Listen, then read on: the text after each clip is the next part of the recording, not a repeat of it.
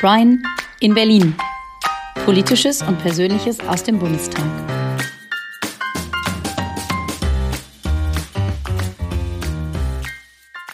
Heute reden wir über das THW, über Ehrenamt, Kuchen und Kanäle. Zu diesem Gespräch ähm, in dieser neuen Folge des Podcasts von Brian in Berlin. Ähm, ich muss mal direkt nachfragen, du bist ja nicht zufällig beim THW, sondern du bist die Tochter des Ortsbeauftragten des THW Datteln, also von Ernst Georg Karzig. Also ist dir das THW bereits in die Wiege gelegt worden oder wie bist du dazu gekommen? Ja, das kann man tatsächlich schon so sagen. Also schon als ich ein kleines Baby war, ähm, haben Mama und Papa mich immer mitgenommen zum THW. Wenn wir früher Ausflüge gemacht haben, dann bin ich quasi immer mitgekommen. Okay, das heißt, du kanntest schon alles und wusstest schon, was da überall so passiert und äh, was da auf dich zukommt, wenn, wenn, du dich da engagieren möchtest. Ja, im Detail tatsächlich nicht so genau, ähm, aber ich durfte immer schon mal so grob in die in die Abläufe reinschauen. Aber was mich genau erwartet, ähm, habe ich erst dann erlebt, als ich wirklich richtig ins THW eingetreten bin. Okay, das musst du uns gleich nochmal genauer erzählen. Aber ich glaube, wir müssen den ZuhörerInnen einmal ganz kurz, für die, die es nicht wissen, davon mag es vielleicht den einen oder die andere geben, äh, erklären, was denn das THW eigentlich ist, nämlich die Bundesanstalt Technisches Hilfswerk, also kurz THW, ist die deutsche Zivil- und Katastrophenschutzorganisation des Bundes mit ehrenamtlichen Helfern und hauptamtlichen Mitarbeitern im Geschäftsbereich des Bundesministeriums des Innern und für Heimat. Die Bundesanstalt hat ihren Sitz in Bonn-Lengsdorf und, ähm, und wurde sogar schon, also das THW wurde 1950 gegründet, also ähm, das ist schon ganz schön alt und äh, also ganz schön alt und hoffentlich jung geblieben, aber darüber reden wir auch nachher noch über das Thema Nachwuchs. Ähm, und es ist eine Bundesoberbehörde. Ähm, was heißt es denn eigentlich in Datteln? Wie viele Leute sind in Datteln beim THW? Und ähm, ja, und wie, wie sieht dein Einsatz als Zugführerin beim THW in Datteln aus? Ähm, wir sind circa 65 aktive Helferinnen und Helfer und haben neben den ja, aktiven Helfern auch eine Jugendgruppe und äh, dort haben wir circa aufsteigend 15 Junghelfer, die uns regelmäßig jeden ersten und dritten Samstag im Monat in Datteln besuchen und dort ihren Ausbildungsdienst antreten. Ja, was heißt Ausbildungsdienst? Ähm, erklär das mal. Was macht man da? Ähm, bei uns sind ja drei Gruppen anliegend in Datteln. Einmal die Bergungsgruppe, die Fachgruppe Notversorgung, Notinstandsetzung und die Fachgruppe Wassergefahren.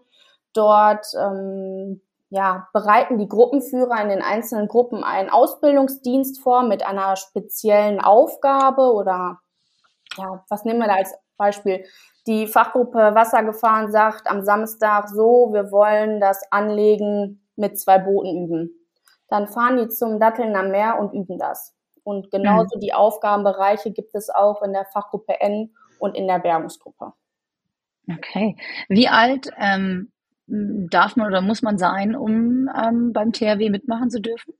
Ähm, als Junghelfer bei uns in Datteln muss man um, zehn Jahre alt sein. Zehn was Jahre? Das, was das Alter nach oben hingeht, da gibt es keine Grenzen. Also bei uns ist tatsächlich alterstechnisch jeder herzlich willkommen.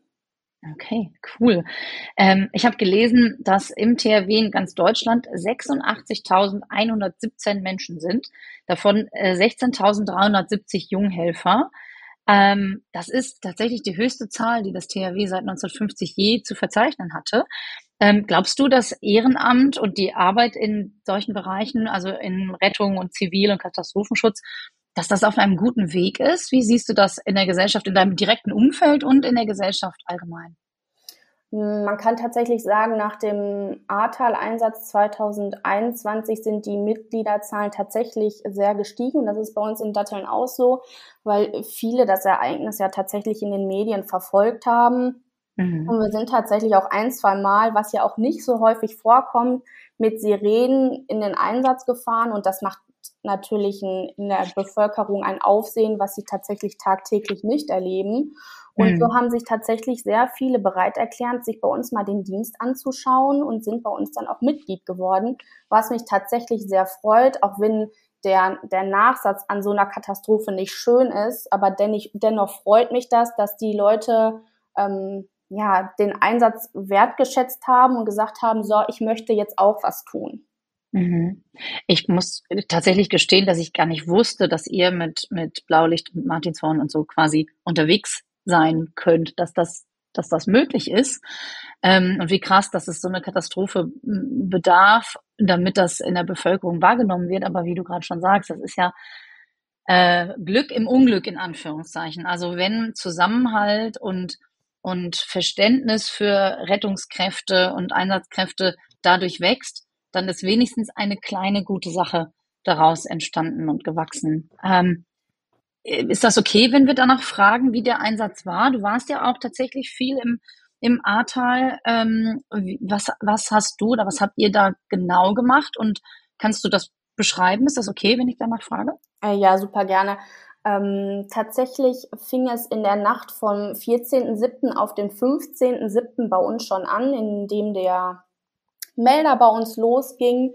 Und zwar ist in der Nachbarschaft ähm, Castrop Rauxel, ähm, ja, ein örtliches Krankenhaus benötigte unsere Hilfe, weil ähm, ja, relativ weit weg von dem Krankenhaus war ein kleiner Bach. Der hat das ganze Wasser aufs naheliegende Feld gedrückt.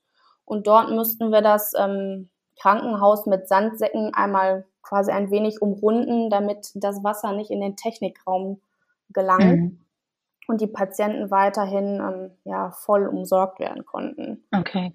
Also Technikraum heißt da, wo die gesamte Elektronik und äh, die IT und so eines Krankenhauses wahrscheinlich gelagert ist, Server und ähm, und alles. Und ähm, logisch, dass das nicht nass werden darf, natürlich in so einer, in so einer Situation. Und dann, ähm, wie viel Sandsäcke braucht man, um so ein Krankenhaus zu schützen? Ich kann jetzt Mehr als fünf. Ja, das definitiv. Ähm, ich kann es jetzt so genau gar nicht sagen, aber ich gehe davon aus, dass wir tausend Sandsäcke verbaut haben und haben dann einen kleinen Wall gebaut, dass sich das Wasser hinter den Sandsäcken staut und nicht weiter fließen kann. Aber tausend Sandsäcke. Wow. Das Was wiegt denn ein Sandsack? Ja, man kann so von äh, ja, 10 Kilo ausgehen. Okay. Ähm, ich stelle mir jetzt gerade vor, wie ihr stundenlang diese schweren Sandsäcke aufeinander stapelt. Ihr meint, also ihr übt das natürlich. Ähm, ihr macht das ja dann nicht aus dem, aus dem Stehgreif, ähm, sondern das habt ihr trainiert. Ähm, aber da ist man doch, man ist körperlich und mental da voll bei der Sache. Da kann man nicht, da darf man nicht abgelenkt sein, nehme ich an, oder? Ja, man kann sich das tatsächlich wie eine Menschenkette vorstellen. Wir haben uns dann äh, hingestellt. Wir sind auch nicht alleine da gewesen. Wir hatten Unterstützung von zwei weiteren Ortsverbänden und dann ging das super schnell. Mhm. Man okay. ist fokussiert, man ist konzentriert, man weiß, was man machen soll, weil man das ja auch schon vorher relativ oft trainiert und geübt hat. Und dann macht man das, was sein Vorgesetzter einem sagt. Und dann ist sowas auch binnen von 20 Minuten erledigt, mhm. weil die Aufgabe ja klipp und klar war. Also ihr habt 20 Minuten äh, benötigt, um über 1000 Sandsäcke so zu verteilen und zu stapeln, dass das Wasser eben nicht mehr Richtung Krankenhaus läuft. Genau. Man muss man ja auch vielleicht noch mal äh, ein bisschen drüber sprechen, weil ich glaube, dass die Vorstellungen da weit auseinandergehen, wie lange so ein Einsatz äh, dauert. Ich meine, das ist ja auch sehr unterschiedlich, aber ich finde einfach, wenn man mich jetzt gefragt hätte, schätze mal, wie lange benötigt der THW dafür, wäre ich jetzt nicht auf 20 Minuten gekommen. Deswegen bin ich jetzt immer. Man muss dazu sagen, die Sandsäcke waren fertig befüllt weil mhm. viele Ortswände von uns das einfach vor Ort lagern. Das heißt, wir mussten die Sandsackpaletten nur noch auf den LKW ähm, verladen und dann ging es auch schon los. Also mhm. wenn man jetzt so einen Sandsack selber befüllen muss noch, dann dauert das natürlich sehr viel länger. Ähm, aber da hatten wir halt einfach Glück, dass viele Ortsverbände die Sandsäcke auf Lager hatten und dann ging das alles viel, viel schneller. Okay, aber wenn man sich jetzt mal kurz vorstellt, wie anstrengend das für manche Leute ist, eine Kiste Wasser äh, ins Auto zu heben und du sagst so in einem Nebensatz, ja, wir mussten mal eben die Sandsäcke äh, auf den äh, auf den Hänger oder auf den äh, Laster packen. Ähm, das ist natürlich ähm, krass. Und habt ihr die immer vorbereitet ähm, oder nur, wenn jetzt bestimmte Wetterlagen das irgendwie vermuten lassen, dass ihr die brauchen werdet? Oder wie, wie sieht das aus?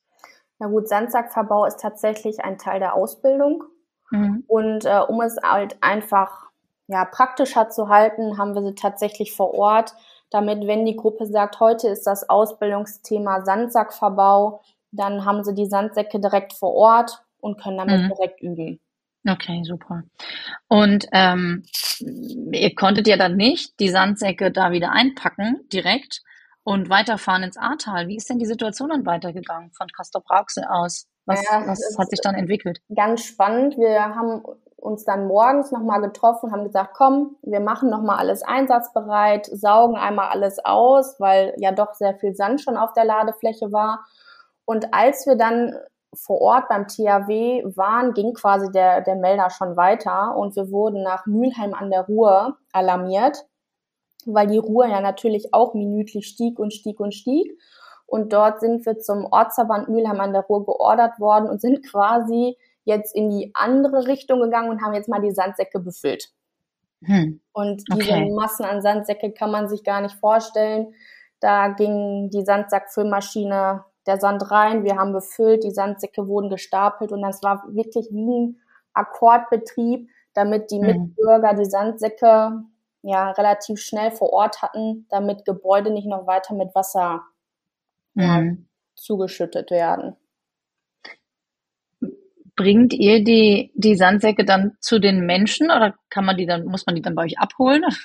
Also ich hatte bislang immer Glück tatsächlich, dass ich noch nicht in einer Situation war, wo ich ein Haus ähm, vor, vor Wasserfluten schützen musste.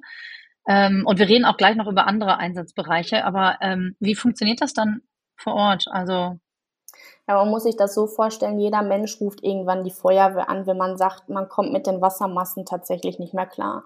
Dann gibt mhm. es einen Koordinationsstab mit der Feuerwehr und die haben dann die Einsatzaufträge an uns weitergegeben. Und so wussten wir dann, okay, da gibt es beispielsweise ein, Al ein Altenheim, da droht die Ruhe jetzt nach und nach hinzukommen und dann haben wir angefangen, das Gebäude zu sichern.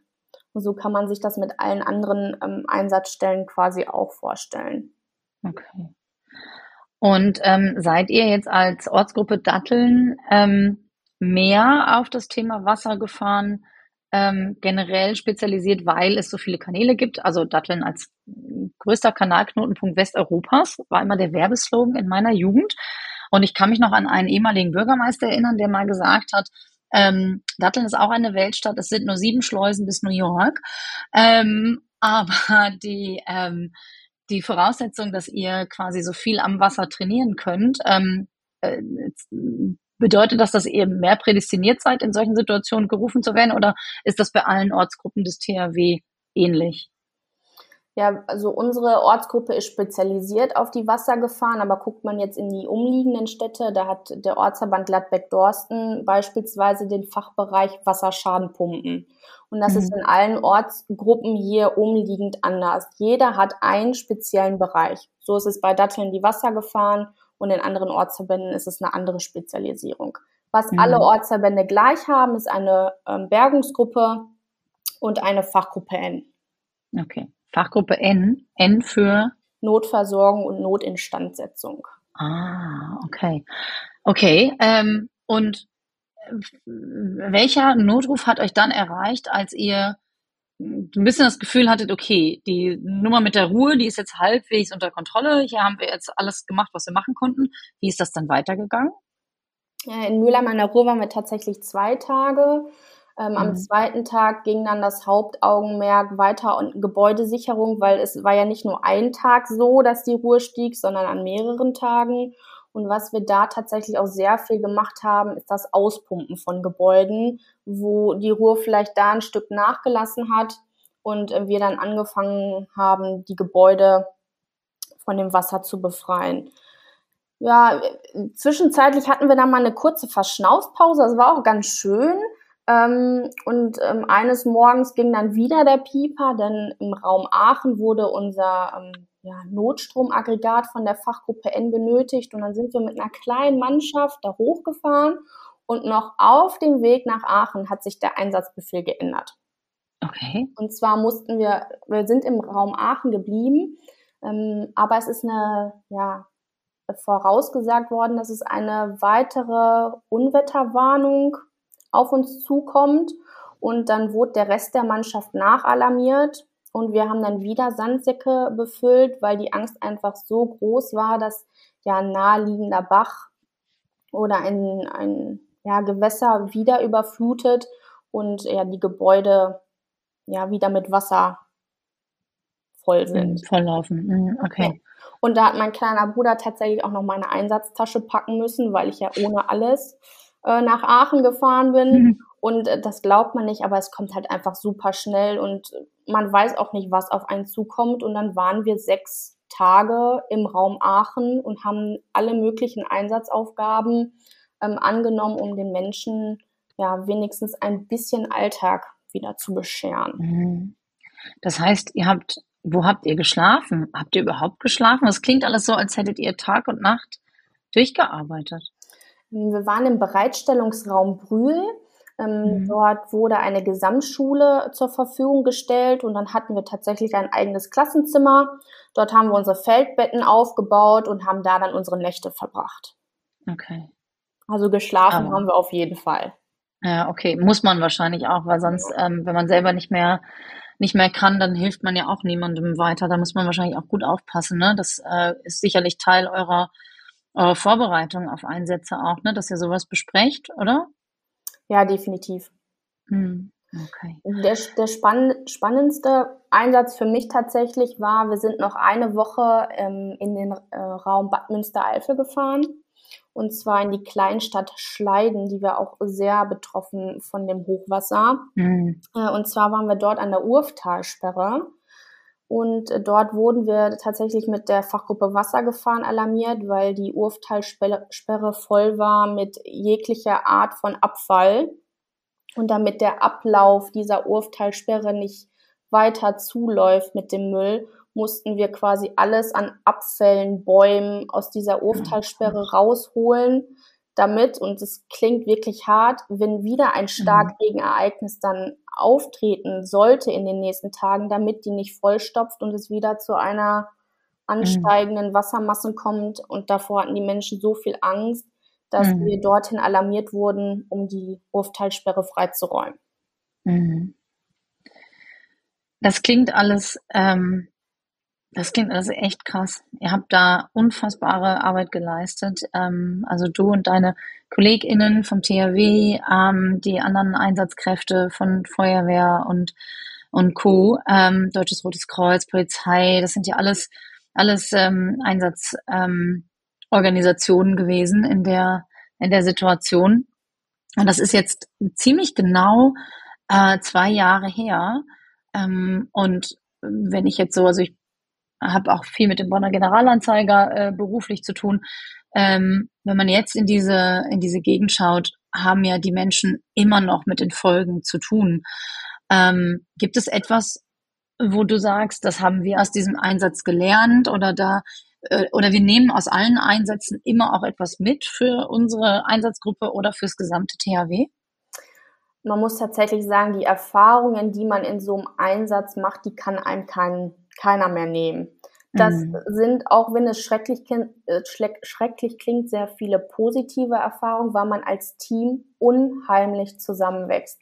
Mhm. Man bekommt Einsatzaufgaben, die man im alltäglichen Leben, die man übt, ja, das ist so unrealistisch, wenn man übt, aber dann wird das, was man ja jahrelang geübt hat, jeden Samstag, wird dann auf einmal Alltag und man kann das abrufen, was man geübt hat. Und ja, dieser Teamgeist, den kann einem nach so einem Einsatz einfach keiner mehr nehmen, auch wenn die Tragödie, die dahinter steckt und die einzelnen Schicksalsschläge der Menschen einem unglaublich mitnimmt. Mhm. Also ich finde, also wie du das beschreibst, äh, absolut nachvollziehbar, aber immer noch total krass. Vor allem, man muss ja immer berücksichtigen, dass es alles in Ehrenamt passiert, das alles neben den Dingen, die jeder von uns ja auch um die Ohren hat, vom Beruf, Familie. Ähm, und du hast ja gerade so ein bisschen beschrieben, wie viele Tage das gewesen sind und wenn man es dann auch zusammenrechnet. Und ähm, einerseits finde ich es auch wichtig, dass man als Team dann schon gestärkt daraus geht und sagt, wir haben auch unheimlich viel mitgenommen und sind auch vielleicht daran gewachsen. Ich glaube, das ist auch ganz wichtig. Aber ich finde, ähm, was man halt insgesamt immer mal wieder gespiegelt bekommt, auch in der Politik, ähm, ist ja auch, dass viele mit denen, die eben äh, im Katastrophenschutz, aber auch im Rettungsdienst unterwegs sind, die am Ende in Uniform dastehen, ähm, auch immer wieder angefeindet werden, ähm, weil man trifft natürlich auch auf äh, Verzweiflung. Manche stehen da eben auch äh, vor der ja vor der eigenen Existenz, die in Trümmern liegt. Ähm, ist euch sowas auch begegnet, dass das auch manchmal schwierige Situationen waren mit Menschen, die jetzt gar nicht so gesehen haben, dass ihr da jetzt helfen kommt, sondern die ja vielleicht auch einfach irgendwo ihrem Frust entladen haben und wie geht man dann vielleicht damit um, wenn, wenn einem äh, sowas begegnet? Also ich muss sagen, wir waren ja tatsächlich an sehr vielen Einsatzstellen und hatten auch viel mit den örtlichen ähm, Menschen zu tun und uns ist wirklich nicht ansatzweise Gewalt oder, oder negative Sprüche entgegengekommen. Die Leute waren einfach froh, dass wir da waren. Ähm, wir sind denen dann teilweise auch ein Stück entgegengekommen und haben auch noch gefragt, ähm, wie können wir euch jetzt noch helfen? Und da war so viel Dankbarkeit da. Natürlich, in den Medien sieht man total viel, was ähm, an, also dass, dass die Einsatzkräfte angegriffen werden. Aber wir als Ortsverband haben gerade in dem Groß, in dieser Großschadenslage nur Positives erlebt. Die Menschen haben uns Kuchen gebracht. Ähm, da war so viel Dankbarkeit und Herzlichkeit zu spüren, auch, auch wenn dieses Ereignis so schrecklich war. Also ich finde das total spannend, wie du das auch beschrieben hast, weil mein Eindruck ist aber auch, dass wir viel medial immer darüber reden, wo etwas Schlimmes passiert. Also wo, wo auch so ein Fehlverhalten einfach da ist, so muss man das ja auch benennen. Ähm, aber irgendwie wird nicht ausgewogen darüber berichtet, wie viel positive Erfahrungen es gibt. Und dann denkt man immer, es gibt nur Schlechtes. Ähm, deswegen finde ich auch wichtig, dass man mal darüber redet, dass äh, eben die Menschen sehr unterschiedlich sind und auch sehr unterschiedlich darauf reagieren und dass die auch ja Dankbarkeit auch zeigen. Ähm, ich finde das schon ein sehr wichtiges Thema insgesamt, weil wir natürlich auch in der Politik immer mit denen konfrontiert erstmal sind, wo Probleme angezeigt sind. Und ich finde, auch da darf man, muss man eine klare Linie haben und muss sagen, das, das geht nicht. Angriffe auf Rettungskräfte irgendwelcher Art. Ähm, da will ich jetzt nicht unterscheiden zwischen den einzelnen Gruppen. Aber es ist nochmal wichtig zu hören, dass das eine Erfahrung ist, die, die euch erspart geblieben ist, auf jeden Fall. Mhm. Das, da pflichte ich dir total bei, äh, Brian. Ähm, ich finde das ganz spannend, was du äh, gerade erzählt hast, Marie, dass, äh, dass die Menschen da dankbar sind. Und ähm, das ist ja auch oft diese Diskrepanz, glaube ich, dass Menschen, solange sie nicht in Not sind, die Wichtigkeit ähm, von, ähm, von Feuerwehr, THW und Co.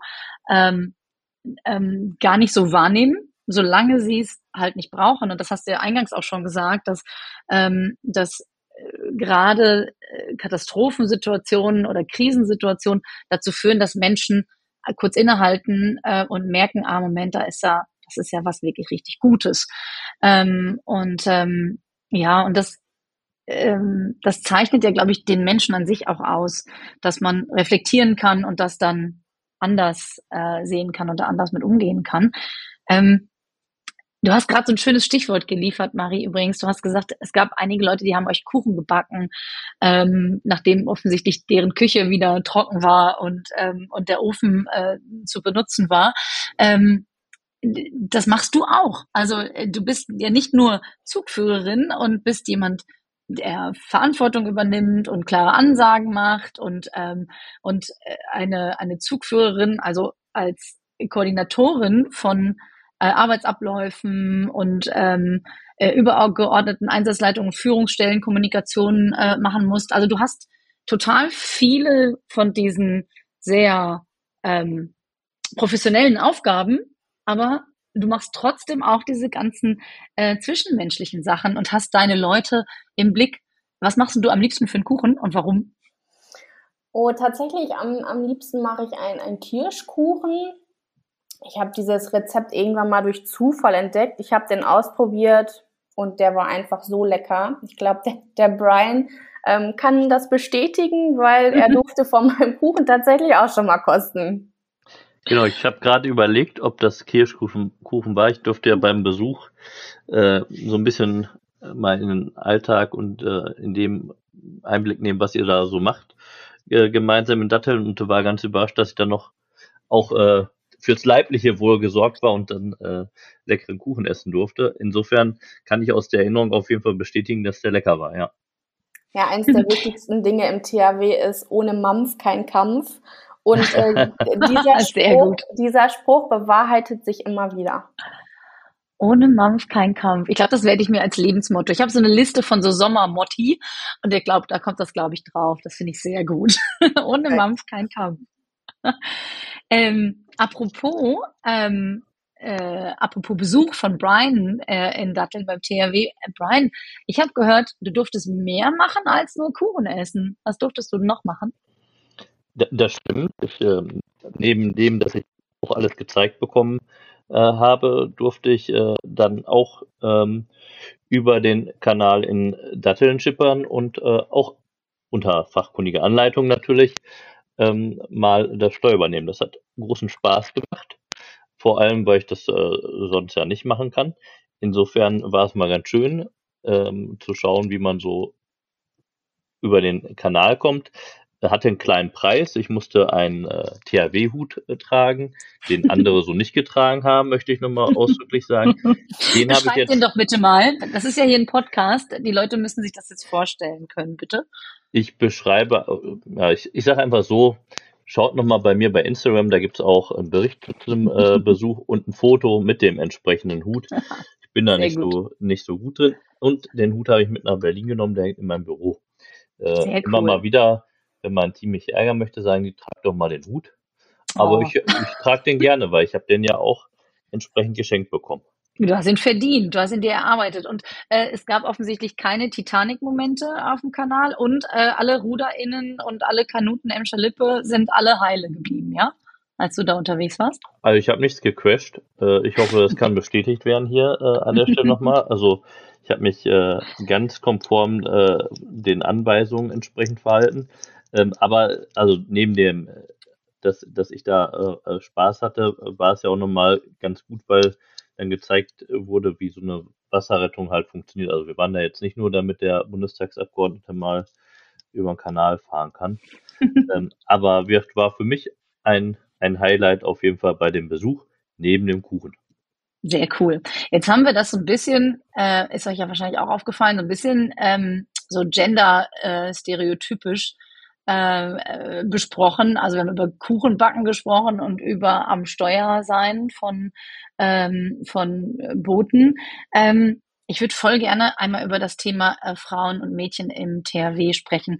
Ähm, ich muss leider noch mal ein paar Zahlen zitieren dazu. Also es gibt zwar immer mehr Frauen beim Technischen Hilfswerk ähm, und die Zahl steigt stetig, aber ähm, mit 11.351 Frauen im letzten Jahr, also 2022, ähm, sind das nur 16,72 Prozent, also weniger als ein Fünftel. Ähm, warum ist das so, ähm, Marie? Äh, wa warum glaubst du, ähm, zögern Mädchen da mehr, ähm, sich da zu engagieren? Ähm, und, ähm, und ja, also was würdest du jungen Frauen sagen, um fürs THW Werbung zu machen, dass sie euch, äh, dass sie bei euch einsteigen sollten? Also verstehen kann ich es tatsächlich nicht, ähm, weil ich immer wieder sage, dass das THW nicht nur Technik mit sich bringt, sondern wir sind ein so, eine so vielfältige Bundesbehörde, dass äh, man einfach sagen muss, dass für jeden wirklich die passende Aufgabe gefunden wird. Ich kann ja jetzt nur von mir sprechen. Ich wurde seit meiner Jugendgruppe tatsächlich stetig gefördert ähm, weil es im THW nicht darum geht, ob man eine Frau oder ein Mann ist, sondern wer kann den Job tatsächlich am besten erledigen. Und ich sage tatsächlich jedem, ähm, ja, das Logo des THWs ist ja ein Zahnrad. Und für mich mhm. selber steht das für Vielfältigkeit, denn jeder findet ähm, seinen Teil, woran er Spaß hat. Und ein Zahnrad kann nur funktionieren, wenn jeder seine Aufgabe gefunden hat und ähm, die findet man bei uns definitiv. Und ich würde mich natürlich sehr freuen, wenn wir in Datteln noch mehr junge Frauen fürs THW begeistern würden. Und wenn sie einfach nur sagen, ich komme mal einen Dienst vorbei und schaue mir das an. Weil wer nicht wagt, der nicht gewinnt. Und vielleicht sieht man in den Medien oder auch auf sehr vielen Posts, dass es hauptsächlich um Technik geht, aber das stimmt nicht. Das, das THW hat so eine große Bandbreite. Äh, wenn es, es ist ein super wichtiges Thema, ist die Öffentlichkeitsarbeit. Wenn jemand sagt, er hat Spaß am Fotografieren, er hat Spaß ähm, zu fotografieren, dann ist er herzlich bei uns willkommen. Wenn jemand ja. sagt, ich habe super viel Spaß, ähm, ja, Büroarbeiten zu machen, dann ist auch dieser, diese Frau oder dieser Mann bei uns herzlich willkommen. Also die mhm. Bandbreite beim THW ist so vielfältig, dass ich sage, kommt einfach vorbei und schaut es euch an. Denn ähm, ich bin mir sicher, dass wir deine Aufgabe in dem Zahnrad auf jeden Fall finden werden. Mhm. Das klingt total gut und äh, es ist ja auch eigentlich ein hausgemachtes Problem. Also wenn man sagt, so, ha, ähm, Mädchen scheuen möglicherweise vor technischen Aufgaben zurück, weil wir das äh, in Schule und, äh, und schon in jüngsten Jahren ja immer irgendwie so vermitteln, dass, dass, Jung, dass Jungs das besser können als, ähm, als Mädchen. Ähm, und das ist ja in, in anderen, auf anderen Kontinenten ist das ja ganz anders. Ähm, und das ist total gut, dass du ähm, fürs THW sprichst und sagst, ähm, egal ob es technische Aufgaben oder eine der anderen vielfältigen Aufgaben, die es bei uns in der Organisation äh, gibt, egal was es ist, äh, es sind alle herzlich willkommen, die sich, die sich gerne engagieren möchten und die gerne mitmachen möchten. Ähm, apropos mitmachen, ähm, Ihr durftet auch schon, ähm, also du und einige KameradInnen, ähm, an der ersten BPA-Fahrt nach Berlin äh, teilnehmen. Also für die Leute, die uns zuhören und nicht wissen, was das ist, das ist eine eine Reise, äh, die der Besucherdienst des Presse- und Informationsamtes der Bundesregierung organisiert und finanziert. Und da dürfen immer 50 interessierte BürgerInnen aus dem Wahlkreis nach Berlin fahren. Und ähm, so Leute wie Brian übernehmen dann quasi die, äh, die Touristenguide-Aufgaben, ähm, richtig? Brian, du zeigst dann allen, wie das so läuft in Berlin und, ähm, und führst alle durch Bundestag und Co., oder? Sagen wir mal so, ich berichte über meine Arbeit und tausche mich aus, aber äh, das äh, Thema Stadtführung und äh, historisch wichtige Punkte auch adäquat vorstellen, das ist eine Aufgabe, die dann auch nochmal Fachleute übernehmen, aber ich darf äh, entsprechend immer ähm, Menschen aus meinem Wahlkreis einladen und ähm, dann in Berlin empfangen. Das ist so die Idee dahinter, um okay. halt nicht nur hier im Austausch zu sein, sondern auch so ein bisschen Blick hinter die Kulissen zu geben und habe dann bewusst äh, den Katastrophenschutz als äh, Schwerpunkt äh, genommen seinerzeit für die erste Fahrt, wobei am Ende sind die Gruppen immer noch ein bisschen gemischt, weil natürlich immer auch Restplätze äh, frei bleiben mhm. und wir wollen natürlich keinen Platz verschenken. Na, sehr gut. Ähm, und Marie, erzähl mal, wie sind deine Erinnerungen an diese Fahrt? Ich äh, kann mich nur bedanken, dass ich Teil dieser Fahrt sein durfte ich glaube, am, am wichtigsten fand ich auch einfach mal den Austausch mit anderen Organisationen bei dieser Fahrt mitbekommen zu haben. Ich meine, im Alltag ist man sehr aufs THW äh, fokussiert, äh, aber diese Busfahrt hat einem dann nochmal gezeigt, wie ist der Austausch mit dem DRK, was ist, was ist so deren Hauptpunkt, mal so in den Alltag so einer der Feuerwehr hineinzuschnuppern. Da war die Busfahrt natürlich perfekt für. Und diese Fahrt an sich würde ich jedem nur weiterempfehlen. So viel politischen Inhalt, in, auch wenn es nur so wenige Tage waren. Ähm, es war super organisiert. Man hat viel Inhaltliches mitgenommen, viel politisches Wissen auffrischen können. Deswegen vielen lieben Dank dafür. Ich sage danke, dass du gekommen bist und es sollte ja auch bewusst nochmal ein Dankeschön sein, eine Anerkennung für die wirklich wichtige und auch großartige Arbeit, die ihr da leistet. Und natürlich wart ihr jetzt stellvertretend für ganz viele, die das tun, äh, da. Und äh, da habe ich mich einfach gefreut. Also ich habe da für mich, weil es auch meine erste Fahrt war, natürlich nochmal eine besondere Erinnerung dran, war ich auch äh, am Anfang ein bisschen nervös und aufgeregt, äh, wie das so läuft, weil man sich viele Gedanken macht und äh, ich freue mich auch, dass das so gut angekommen ist dass so viele auch positive Erfahrungen daraus mitgenommen wurden, weil das ist ja der Wert von so einer Fahrt dann auch, der dann bleibt. Sehr gut. Ähm, apropos Berlin, ähm, lieber Brian, ich habe gehört, irgendwie, ihr habt ein bisschen IT-Stress im Bundestag. Was ist denn da los?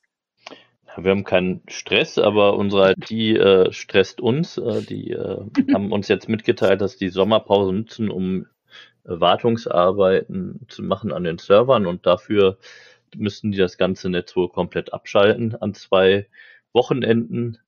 Ähm, und dann steht im Prinzip keine E-Mail äh, zur Verfügung, ähm, aber auch alles andere nicht, was man so ähm, entsprechend auf den Rechnern macht.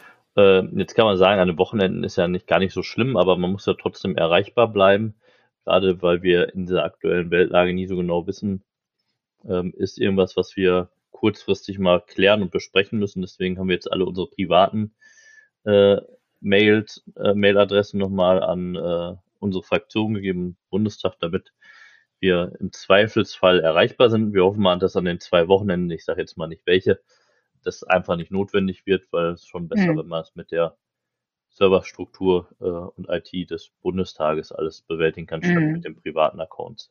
Ja, was ja auch viel sicherer ist natürlich, ne, weil da äh, viel mehr ähm, äh, Filter und, ähm, und Schutzmaßnahmen sicherlich ähm, quasi äh, im, im Einsatz sind. Äh, apropos digital und Einsatz, äh, wie digital ist denn das THW, Marie? Ich würde sagen, dass wir uns äh, Schritt für Schritt wirklich verbessern, was das Digitale angeht. Ich muss tatsächlich sagen, ich finde ähm, digital und vielleicht auch nicht so viel digital echt super. Ähm, wir sind ähm, ja ein Ortsverband, der viele digitale Geräte hat, aber man muss tatsächlich sagen, wenn mal ein Einsatzfall kommt und warum auch immer äh, die Geräte mal streiken, dann ist es umso besser, wenn man ein Blatt Papier und einen Stift dabei hat. Deshalb setze ich auf beides und bin froh, dass ich zum einen digital arbeiten kann und mir die Ressourcen gestellt werden. Nichtsdestotrotz setze ich teilweise auch auf den altbewährten Stift. Sehr gut. Das tue ich auch als Journalistin. Ähm, ich finde, dass man Notizen und auch Kalendereinträge, also ich bin noch ganz oldschool unterwegs und habe noch so einen Papierkalender, wo ich meine Termine, auch diesen heute mit euch beiden, ähm, per Hand eintrage und mir Sachen dann tatsächlich auch besser merken kann, wenn ich die mit der Hand geschrieben habe. Ähm, das würden jetzt meine Kinder beispielsweise total albern finden, weil die denken, äh, wir machen das alles bitte nur noch am Handy und an Tablets. Aber gut, äh, das ist wir verurteilen dich Thema, nicht. Ne? Wir verurteilen Danke. dich dafür nicht. Aber es ist ja schon trotzdem gut, dass wir ein bisschen weiter voranschreiten beim Thema Digitalisierung. Äh, ich habe das schon mal gesagt, ich gehöre zur ersten Generation von Abgeordneten, die kein Faxgerät mehr abnehmen mussten vom Bundestag, sondern das dürfen, aber nicht mehr müssen. Und, Und du hast ich, es nicht getan, natürlich. Nee, ich habe es nicht getan. Äh, auch nicht äh, in einem nostalgischen Moment oder so. Aber ich finde, man muss halt genau auch gucken, nicht jede Technik, die verfügbar ist, ist äh, in der Praxis dann auch äh, notwendig mhm. oder hilfreich. Manches bleibt auch Spielerei. Ich finde immer wichtig, dass man sich da auch austauscht mit denen, die es am Ende nutzen sollen.